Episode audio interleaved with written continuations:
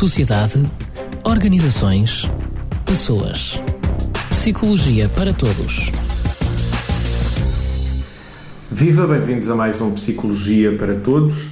Hoje vamos falar de presentismo, é o tema do nosso programa. Convidamos Aristides Ferreira, ele é professor auxiliar e investigador no ISCTE, é docente e investigador nas áreas da cognição, da avaliação psicológica e do comportamento organizacional. Viva, bem-vindo a este programa. Obrigado. Uh, eu vou tentar definir numa frase o que é presentismo e vai-me dizer se, se esta definição é correta ou não. Um conceito utilizado para explicar o facto das pessoas estarem presentes no local de trabalho, mas devido a problemas que são físicos ou psicológicos, não conseguem cumprir na totalidade das suas funções. Sim. Fui buscar isto um artigo seu. uh, simplificado, isto é o presentismo? Sim, uh, de facto é o presentismo, é um conceito uh, que é relativamente recente na literatura. Uh, teve um grande boom com uma publicação em 2004, publicada no, na Harvard Business Review pelo, por Paul Hamp. E, desde então o presentismo tem de facto tido alguma notoriedade a nível, não só a nível nacional, mas mais a nível internacional. Bom. Eh, quando falamos deste presentismo, na prática estamos a falar de quê? Da parte das questões físicas, eh, é comum falarmos de artrites, eh, enfim, aquele tipo de doenças que causam mesmo um impacto profundo na, na, na, forma das pessoas trabalharem, mas há também uma, uma variante psicológica, digamos assim. Bom, do ponto de vista psicológico, há duas variáveis que, que sobressaem quando falamos ao nível da produtividade, e que são elas a ansiedade e a depressão. Um, associada, associada à sociedade temos os fenómenos de burnout e, e de stress, é? tão típicos na nossa sociedade, uh, e, e, também resultando do pouco desse burnout temos uh, a questão da, da, depressão que tem um impacto muito, muito acentuado ao nível da produtividade dos, dos trabalhadores.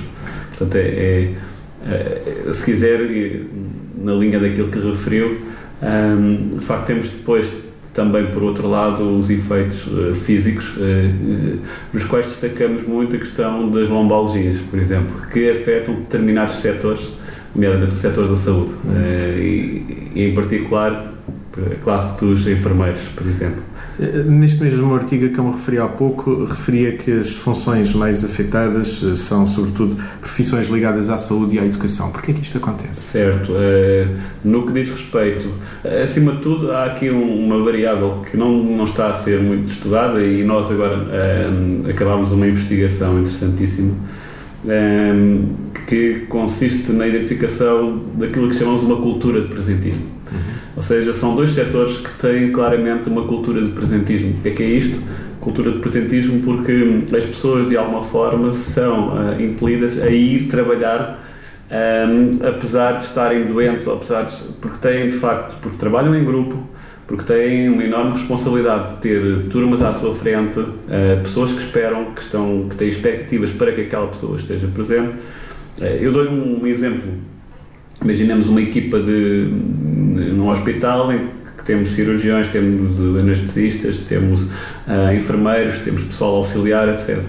Uh, basta uma ou duas pessoas estar doente ou pelo menos sentir-se doente e afeta toda a equipa. que afeta toda a equipa. Portanto, estamos a falar de elevados custos, estamos a falar de um paciente que necessita de urgentemente ser, ser intervencionado. Portanto, há um conjunto de, de variáveis, um conjunto de pessoas que seriam afetadas por essa ausência. Portanto, a, a, pessoa, apesar de se sentir doente, vai mesmo trabalhar e isso, obviamente, tem um custo associado um rendimento mais a, um menor rendimento que depois pode trabalho. afetar toda a equipa. Uhum. Okay. Mas isso tem um custo também para a pessoa. Tem um custo para a pessoa, eh, como é óbvio, porque ao invés de, de reduzir o impacto, não é, a tendência é para agravar.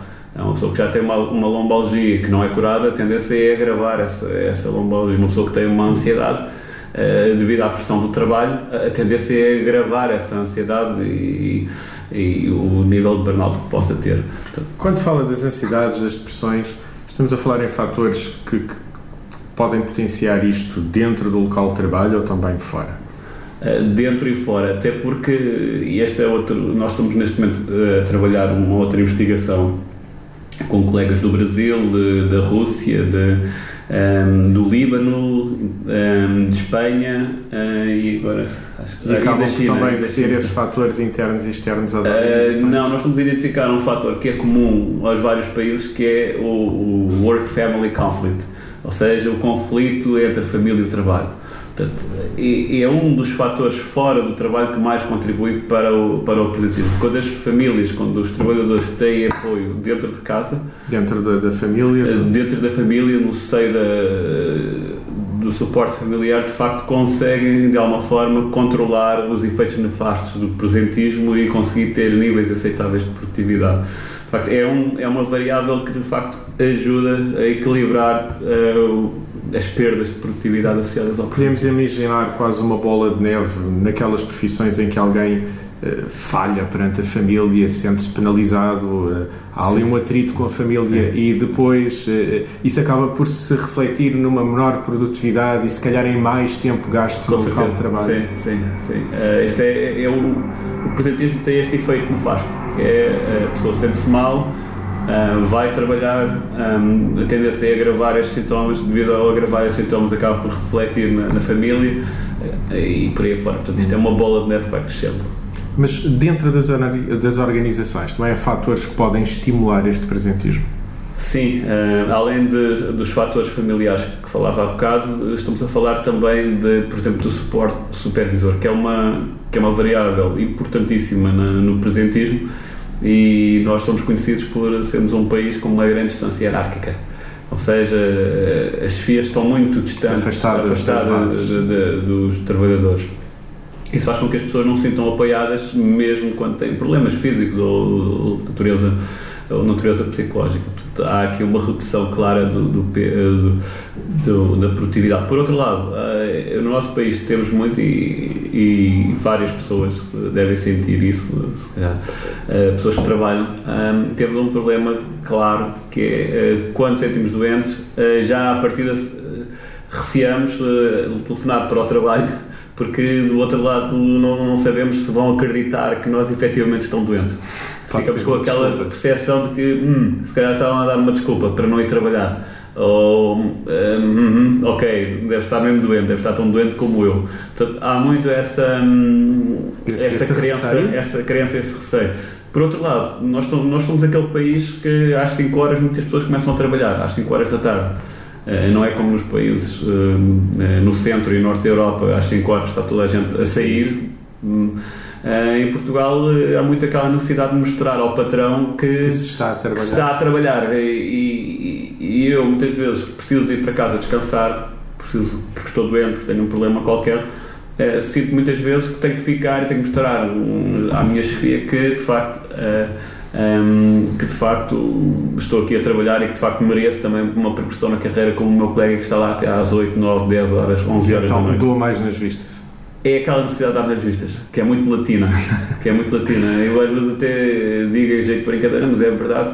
Uh, nos países anglo-saxónicos, uma pessoa ficar mais do que é mal, aquela, visto. é mal visto e é visto como um incompetente que não conseguiu acabar o seu, o seu trabalho. A horas. A horas. Por isso, é, mas é uma característica muito nossa.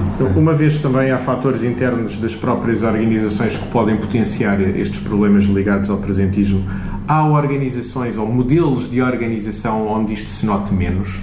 Uh, onde se note menos uh, setores criativos. Uh, setores criativos, porquê? Uh, porque de facto nos setores criativos há um maior suporte, há uma maior autonomia, um, há de facto um, as pessoas podem controlar e gerir os seus tempos, os seus tempos de trabalho. Uh, isso de facto é um fator que, que reduz o impacto negativo do presentismo. Para além disso, há a questão da flexibilidade, o flex time, que, que nós não temos muito no nosso país um, e que e lança aqui um apelo que, há, que é necessário, de facto, que é necessário implementar na nossa sociedade nomeadamente a questão do part-time. Eh, cada vez mais encontramos pessoas que desejariam ter um part-time poder estar junto da família. Uh, usar mais a figura da isenção do horário de trabalho. Não é uma figura assim tão recorrente em Portugal, apesar não, de estar não. tipificada na lei. Não, infelizmente não é, e, e isso, isso é um fenómeno que tem muito a ver com a mentalidade das nossas FIAs e com a cultura das nossas empresas. Que é, uma é, cultura... é necessário mudar essa cultura. Eu penso que sim, eu penso que temos que mudar, ao invés de nos centrarmos e pensarmos nas políticas que são implementadas pelo governo, temos que começar a pensar nas, nas, na mudança de, na mudança de atitude dos nossos líderes, das nossas chefias. Um, nós temos um tecido empresarial, como se sabe, é maioritariamente constituído por pequenas e médias empresas e que, um, e que tem de facto uma, um grupo de chefias com muito pouca escolaridade, com muito baixa escolaridade e que, e que assenta de facto os, os seus pilares de liderança baseadas no, no seu esforço, muitas vezes num egocentrismo, muitas vezes uh, centrada naquilo que é o seu ego uh, e que não é um tipo de gestão orientado para as pessoas, orientado Isso para... desmotiva as pessoas? Claramente, claramente, sim. Hum. A desmotivação pode aumentar o presentismo? A desmotivação é um dos fatores que, que leva ao presentismo, uh, muitas vezes, e que resulta do presentismo. Portanto, temos aqui uma relação Uh, com dois sentidos. Portanto, o presentismo leva à desmotivação e a desmotivação leva ao presentismo. Há, há, outras atividades que, para além daquelas que é suposto fazer no local de trabalho, que são típicas, uh, podem funcionar como, não sei se indicadores de presentismo, outras coisas que os trabalhadores costumam fazer no local de trabalho que de facto não contribuam nada para a produtividade. Que não contribuam. Essa é outra área de, de investigação, uma linha de investigação que eu tenho seguido, que, que se associa à questão do, da, da procrastinação nós conhecemos, um, e que várias atividades, nomeadamente o cyberloafing, uh, nós... Quer explicar o que é o cyberloafing? O cyberloafing é simplesmente uh, fazer, surfar na internet, uh, consultar... redes sociais? consultar redes sociais, portanto andar a pesquisar na internet assuntos e temas que, que em nada estão relacionados com a temática ou com, com, com, com o trabalho em si. E o famoso parar para beber o café e fumar o cigarro. Sim, tão típico no, nos países latinos. É um facto e é interessante isto. Não sei se, as pessoas têm percepção uh, dessa realidade, mas de facto vários estudos apontam no sentido do contrário daquilo que às vezes é a nossa crença, que a pausazinha faz bem e faz-me restabelecer e voltar ao meu ciclo normal de trabalho. Fazer uma pequena pausa, descontrair. Que não, uh, os dados apontam Mas isso não é positivo? Poder é descontrair, positivo libertar um pouco o espírito e depois voltar ao trabalho? É positivo uh, dentro de determinados limites. O problema é que esses limites é são. É preciso encontrar um equilíbrio? É, é, esses limites são muitas vezes uh, violados são violados porquê? Porque nós entramos num fenómeno que é o, fenómeno de timelessness, ou seja, a perda da noção de tempo, tempo. Uh, que é que, que, está muito associada a estas micropausas, ou seja, aquilo que nós pensamos que é uma pequena pausa de café cresce, uh, cresce e, espantamos-nos quando olhamos para o relógio e vemos que já passou tanto tempo. Uh, o timelessness está muito associado ao prazer, prazer que retiramos da tarefa. Naturalmente que uma pausa para café, uma pausa para conversar com colegas, eh, uma pausa para, eh, eh, sei lá, para fazer uma conversa por, por telemóvel ou, ou pesquisar Podemos um site. perder a noção de tempo. Nisso. Perdemos a noção de tempo. Porquê? Porque retiramos prazer dessa, dessa noção, Mas por dessa, outro lado, dessa tarefa. quando se retira prazer do trabalho, e em sentido contrário ao, ao presentismo, eh, pode-se entrar, como se diz na psicologia, em flow e uh, uh, aumentar a produtividade, trabalhar-se com gosto e não se dar é, pelo tempo a passar. Mas é esse o desafio do, dos nossos gestores, é claramente uh, introduzir tarefas que sejam desafiantes, tarefas que sejam interessantes, um, ehm, levar os, os empregados a participar ativamente na discussão das suas tarefas, na discussão, uhum. no planeamento diário ter a sensação de que se faz parte da decisão e do mecanismo pode contribuir para esta entrada em flow? Sim, há quem diga que este é o sucesso, por exemplo, da, da gestão da Auto Europa. O mais conhecido, se quiser, é mesmo efetivamente o da Auto Europa. Ah, por exemplo, ao nível do presentismo, ah, implementam bem cedo, antes das pessoas começarem a trabalhar, ah, técnicas de relaxamento e de, desenvolvimento das articulações, dos músculos um, dos músculos para quê? Para reduzir, para aumentar a produtividade das pessoas e para impedir depois lesões musculoesqueléticas que de facto uh, têm impacto ao nível da produtividade e, e, e presumo que assim, uh, uh, e, vou ser muito direta, a empresa acaba por poupar dinheiro nessa estratégia. Sem dúvida, só em apólices, só no aumento da produtividade, porque repara, pessoal, desenvolver atividade física, muitos de nós já desenvolvemos atividades físicas, sabemos que após o desenvolvimento da atividade física, uh, temos um sentimento de bem-estar, de uma libertação de, de hormonas que induzem o sentimento de bem-estar que de facto resultam depois num, necessariamente numa maior produtividade. Portanto, isso quem, tra, quem recebe os benefícios desse, desse investimento é de facto a empresa. Já está a investigar na psicologia uh, há mais de 10 anos, seguramente. Estou aqui a ver, sim. pelo menos tem uh, trabalhos publicados desde 2006. Sim, sim. Uh, não se dedicou sempre ao presentismo, gosta de variar. Eu gosto muito Porquê? de variar, é uma característica minha. Porquê? porque de facto tenho necessidade de ter vários estímulos. se me dedicar a um único estímulo, o que vai acontecer é que não entro em timelessness. Se não entro em timeless, estou mais propenso ao presentismo. Portanto, é algo que eu uh, tento evitar a todo tempo. Então, todo além do presentismo, o que é que está a investigar neste momento? Olha, um, desde o desenvolvimento de instrumentos uh, psicológicos, um, sabe que estou numa área que é ciências sociais, um, aplicadas às organizações, aplicada ao contexto organizacional e, e, muitas vezes penso, e, às vezes desenvolvemos artigos e pensamos, pá, este artigo, apesar de ser publicável, qual é que é o contributo que isto traz para a sociedade? Um, e uma, e uma, uma das áreas que mais gosto de fazer, ou mais gosto de desenvolver, é de facto o desenvolvimento de instrumentos psicológicos que sirvam de facto uh, uh, ou que ajudem as pessoas no geral. Já adotou escalas? Uh, adaptei, já criei, portanto é, é uma. Há outros instrumentos para além das escalas. As escalas permitem medidas em determinadas Sim. dimensões. Uh, há, há outros instrumentos além destes mais autorreportados ou numéricos, como as escalas? Pronto, as escalas, normalmente as escalas de motivação, instrumentos que servem para avaliar a motivação, as atitudes, etc depois nós temos também provas que permitem identificar aspectos como a inteligência, as provas de uh, baterias de, de aptidões uhum. que permitem identificar aptidões como o raciocínio, como a memória, com um, ehm, os aspectos, os componentes visual-espaciais, etc. Um, e isso tem, qual é que é o interesse de desenvolver esse tipo de bateria? Qual é que é a motivação que está por trás? É útil? É ser útil, é ser útil e, e é poder uh, uh, poder ser aplicado em, difer em, diferentes contextos, desde contextos clínicos, contextos educacionais, ao nível da orientação, uhum. escolar, orientação escolar e vocacional e também contexto organizacional nos processos de recrutamento e seleção. Portanto, é sentir que estou a fazer algo que, que, é, vai, útil. que é útil e que vai contribuir, seja para o bem-estar, seja para escolher as pessoas certas para o local para, os, para o local de trabalho, seja também ao nível da orientação vocacional das pessoas, porque é, é, o mais importante, é, é uma das coisas mais importantes da nossa vida, é escolher qual é, é a área que vamos seguir. Não é?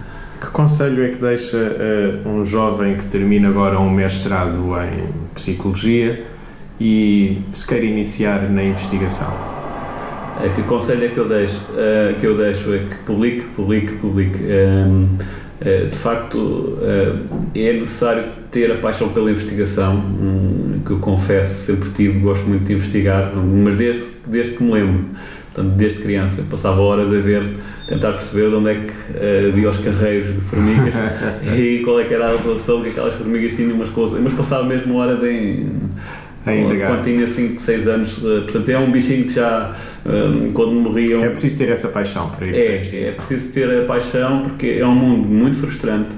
Um, recebemos rejeições de artigos que fazemos que demoram uh, meses e às vezes anos. Uh, faz parte do percurso. Faz parte do percurso. Uh, é, é um mundo que não é fácil e às vezes passamos horas e horas a a testar variáveis, a testar modelos e, e aquilo não corre nada, acabamos o dia frustrados com aquela sensação de que hoje não fiz nada. Portanto, é preciso gostar mesmo, é preciso ter um espírito curioso uh, e, e, uma vontade enorme de, uh, de dar um contributo. É, é, é, um, é um campo muito altruísta, no sentido em que procuramos sempre ajudar o outro e procuramos sempre e dar um contributo. Utilidade dar um contributo para a sociedade. Eh, se assim não for, é complicado. É complicado ehm, sairmos com algum nível de realização daquilo, que é, daquilo que é a investigação. Portanto, eu acho que a música uh, do Scientist dos, dos Coldplay acho que é escreve é muito bem aquilo que é o, o dia a dia de, de um cientista. Às vezes ah, porque às vezes andamos ali às voltas, às voltas e, e não sai nada, não é? É, é de facto difícil encontrar, um, encontrar um, uma relação causal uh, entre variáveis, uh, mas faz parte do processo. Estivemos à conversa com Aristides Ferreira, presentismo foi o tema desta edição de Psicologia para Todos, mas claro, acabámos com este conselho a jovens investigadores. Descobrimos que investigar é seguramente uma paixão de Aristides Ferreira. Para a semana, outro tema em Psicologia para Todos. Sociedade, organizações, pessoas. Psicologia para Todos